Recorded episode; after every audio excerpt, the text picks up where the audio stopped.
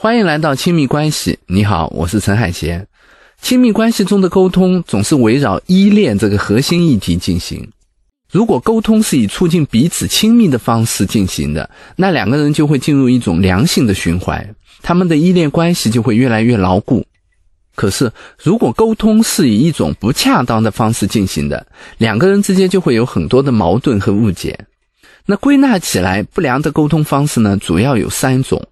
第一种是双方都主动攻击，就会产生争吵；第二种是一方主动，另一方被动逃避，这就是追逃；第三种是两个人都被动逃避，这就变成了冷战。这一讲我们先来讲讲第一种不良的沟通方式——争吵。我猜你肯定有这样的经验，不知道为什么总是会为一些很小的事情跟伴侣吵架。该谁倒垃圾啦？该谁洗碗啦？约会为什么迟到啦？之类，吵着吵着自己也觉得累了，想停下来却怎么也停不下来。难得不吵的时候，也许你会跟伴侣说：“我们要好好的，以后不要吵了。”可是没过几天，争吵又开始了。伴侣之间引发争吵的事情是五花八门的，可是争吵的模式都是类似的，就是不停的指责对方，谁也不肯让步。我见过一对夫妻在咨询室里，妻子对丈夫说：“我也希望有个老公能陪我逛逛街，能陪我说说话。可是你呢？不是在外面跟朋友玩，就是回家对着手机玩游戏。你有一点家庭的责任感吗？”丈夫也很生气，说：“那你自己做的怎么样？我工作这么忙，压力这么大，你有体谅过我吗？我那几天加班，每天回家都十一点了，有时候连饭都没吃。你别说弄晚夜宵了，你有过一声问候吗？”妻子冷笑了一声，说：“人要有付出才有回报啊！”丈夫就更生气了，说：“好，那这么说日子没法过了，都别过了得了，谁怕谁啊？”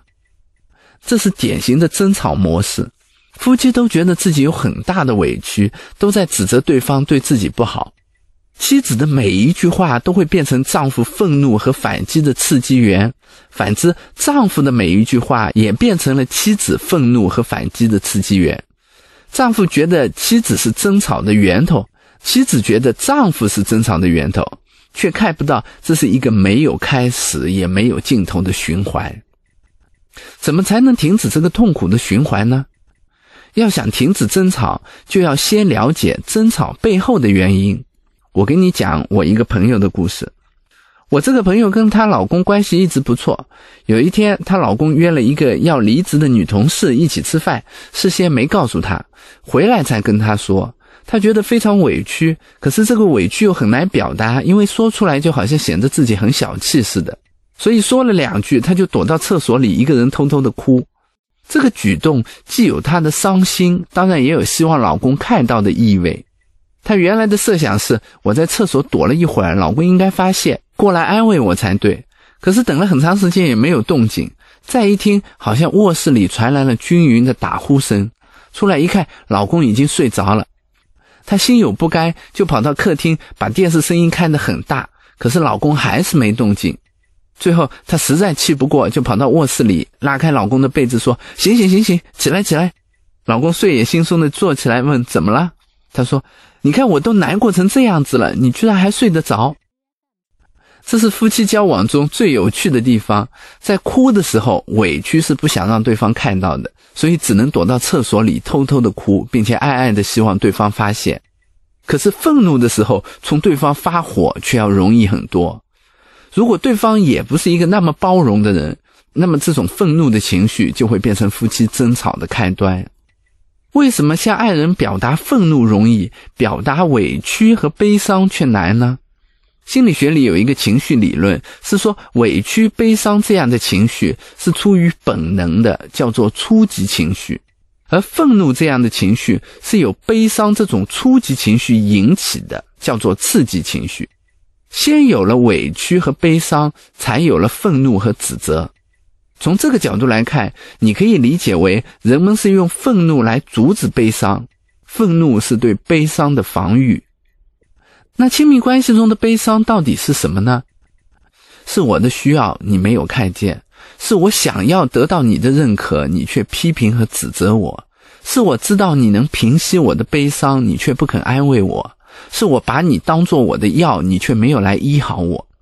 所以人们会用愤怒表达抗议，并暗暗的希望对方看到我们愤怒背后的悲伤和需要。可是，在亲密关系中，悲伤和愤怒的功能是不一样的。悲伤是让人靠近的，而愤怒却会把人推开。悲伤会引来安慰，而愤怒却会引来同样的愤怒。当亲密关系中的一方用愤怒和指责表达自己在关系中受到伤害时，对方也会陷入一种防御的状态，因为愤怒和指责会被对方解读为你觉得我不好，所以很有可能对方也会用愤怒和指责来回应。这时候，伴侣就会陷入一种相互指责的模式，外在的表现就是无休止的争吵。那怎么才能走出争吵的怪圈呢？答案很简单，回到依恋的源头，看到自己和对方愤怒背后的悲伤，并且能够说出这种悲伤背后的需要。以刚才说的这对夫妻为例。当妻子对丈夫说：“我也希望有个老公能陪我逛逛街，能陪我说说话。可是你呢？不是在外面跟朋友玩，就是回家对着手机玩游戏。你对家有一点责任感吗？”而丈夫说：“那你自己做的怎么样？我工作这么忙，压力这么大，你有体谅过我吗？那几天我加班，每天到十一点，有时候连饭都没吃，别说给我弄点夜宵了。你有过一声问候吗？”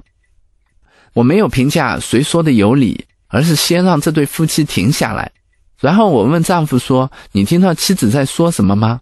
丈夫说：“我听到了呀，他就在指责我说我没有责任感。”这时候我说：“我听到的不是这样，我听到的是你的妻子在说，她希望有个老公陪她逛逛街，陪她说说话。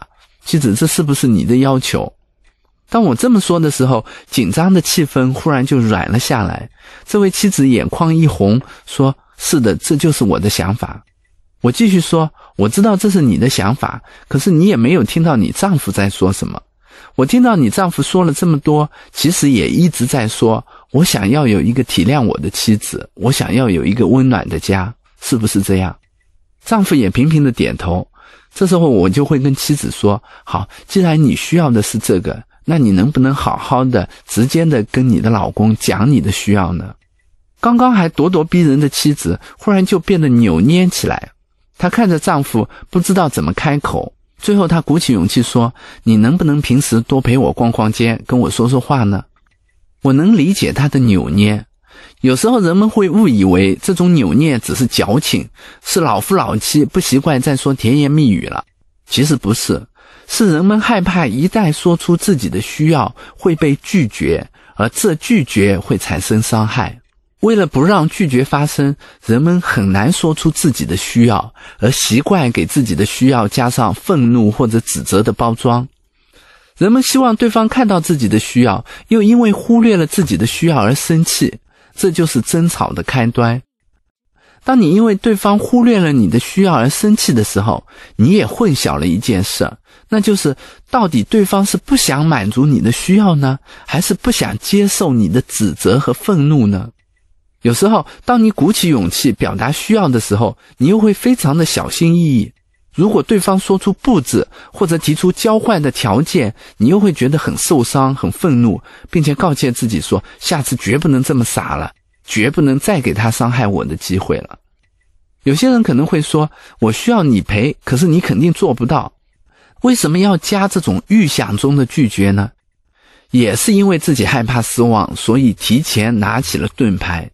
可是你防守的盾牌会变成刺向对方的利剑。好在咨询室里，妻子没这么说，丈夫也没这么说。丈夫说的是：“我当然愿意了，以后我可以好好陪你。”听到丈夫这么说的时候，妻子的脸笑成了一朵花。从害怕说出需要会被拒绝，到用愤怒表达需要，亲密关系中的两个人就变成了拳击台上两个冷酷无情的对手。明明是自我防卫，却非要击倒对手才肯放下拳头。外表强硬，内心却期待对方能够看到我们真正的需要。这样的战斗不会有赢家，却一定会有一个输家，那就是双方的感情。留一道思考题：你和伴侣曾经因为什么事儿争吵？这背后又有你们各自什么样的需要？欢迎在评论区留言和我交流。下一讲我们来学习另一种消极的沟通模式——追逃。我们下一讲见。